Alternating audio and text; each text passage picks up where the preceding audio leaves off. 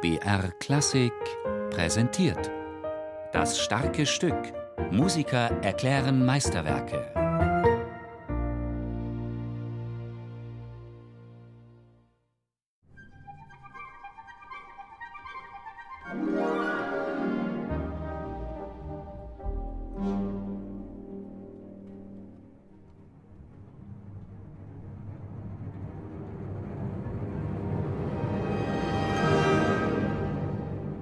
Es ist sicherlich ein leichtes Stück, aber für mich, äh, es gibt etwas Mysteriös von Ravel in dieser Ambiguität. Diese Myster für mich ist sehr wichtig. Das ist nicht nur Dekoration. Es fragt auch etwas mit Sensualität und es gibt etwas Besonderes zu finden. Das ist nicht nur leicht.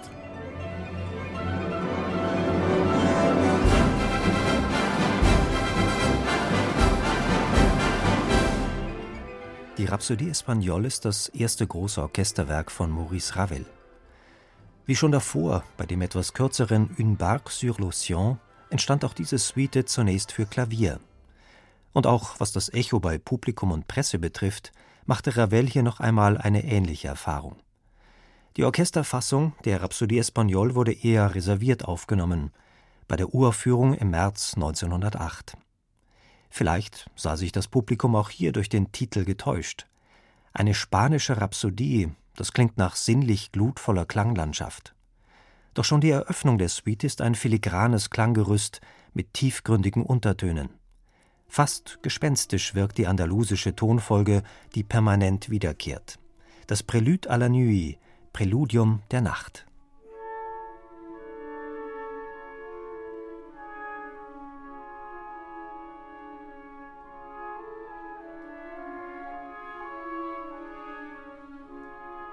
Prälude fängt an für mich mit einem Gefühl, das ist sehr, sehr ja, sensual und sehr Nacht und äh, muss man finden eine Möglichkeit, ein Ewigkeitgefühl zu geben. Mit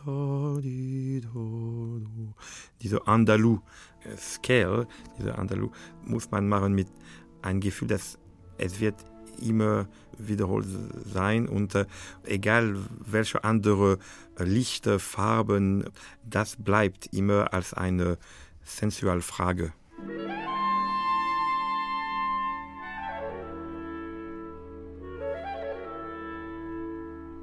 Auf dieses Prälude folgen in der Rhapsodie Espagnole noch drei weitere Sätze, ebenfalls mit spanischen Tanzrhythmen. Ravels Mutter stammte aus Spanien, doch für Stéphane Deneuve ist auch der Einfluss des Vaters hier zu spüren. Schon Igor Strawinski nannte Ravel einen Schweizer Uhrmacher.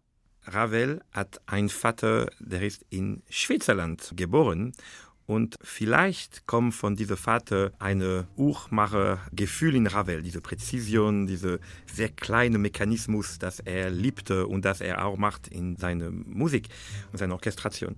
Seine Mutter war von Basque, so von Südwestfrankreich. Eigentlich, die Eltern haben sich getroffen in Spanien und dann kommt diese Spaniengefühl für Ravel, diese Verbindung mit Sonnenlichtgefühl. Und in Rhapsodie Espagnol, es ist interessant, weil kann man hören wirklich beide Welt.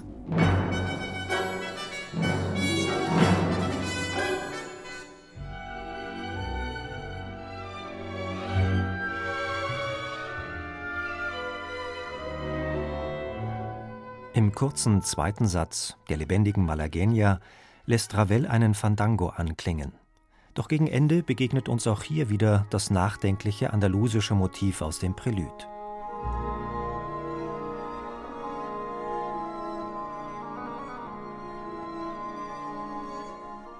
Für deutsche Musiker kann es eine wahre Herausforderung sein, sich in solche Sphären einzufühlen. Spanische Rhythmen und Melodien eingebettet in eine zutiefst französische Klangsprache. Stéphane Deneuve fordert dafür vom Radiosinfonieorchester Stuttgart einen ganz transparenten Klang, für ihn der Inbegriff französischer Musik. Und das Orchester konnte ihn liefern, vielleicht weil man im südwestlichen Stuttgart der französischen Grenze doch schon recht nahe ist. Und schließlich ist der Franzose Deneuve ja nun auch schon seit dem Jahr 2011 hier Chefdirigent. Sie haben so oft die letzten Jahre ohne Vibrato gespielt, dass es hat für mich gegeben eine Möglichkeit für sehr transparent Klänge. Und so, eigentlich, es war nicht zu schwer, die französische Farben zu finden. Eine größere Herausforderung war da schon der Rhythmus. Für ein Orchester ist es sehr schwer zu vergessen, die Puls, weil für ein Orchester in Deutschland, die Musiker mögen sehr, dass es gibt ein sehr große Puls zusammen und die spielen sehr zusammen mit diesem Puls. In französischer Musik, es ist mehr individualistisch, muss man nur malen die Rhythmen und das ist eine andere Fassung, um eine Musik zu phrasieren.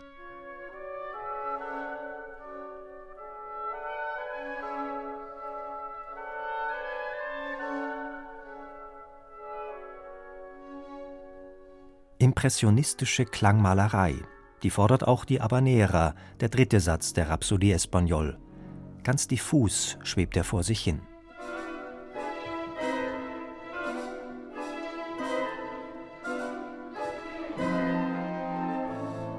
Dass Maurice Ravel hier so viel spanisches Kolorit verarbeitet, war damals an sich nichts Neues. Schon vor seiner Zeit hat es einen ausgeprägten Hispanismus in Frankreich gegeben. Doch Ravel empfand eine ganz besondere Leidenschaft für die einfache spanische Musik. Immerhin hatte er sie ja auch schon mit der Muttermilch aufgesogen. Als ich noch ein Baby war, sang meine Mutter mich immer mit baskischen oder spanischen Liedern in den Schlaf. Auch in vielen anderen Werken geht es bei ihm um das ganz essentiell Spanische, so dass sein Komponistenkollege Manuel de Falla sich zu der Bemerkung hinreißen ließ, Ravel sei spanischer als die Spanier selbst. Ein quirliges Fest voller Leidenschaft ist schließlich die Feria, der lebendige Abschluss der Rhapsodie Espagnol und zugleich ihr längster Satz.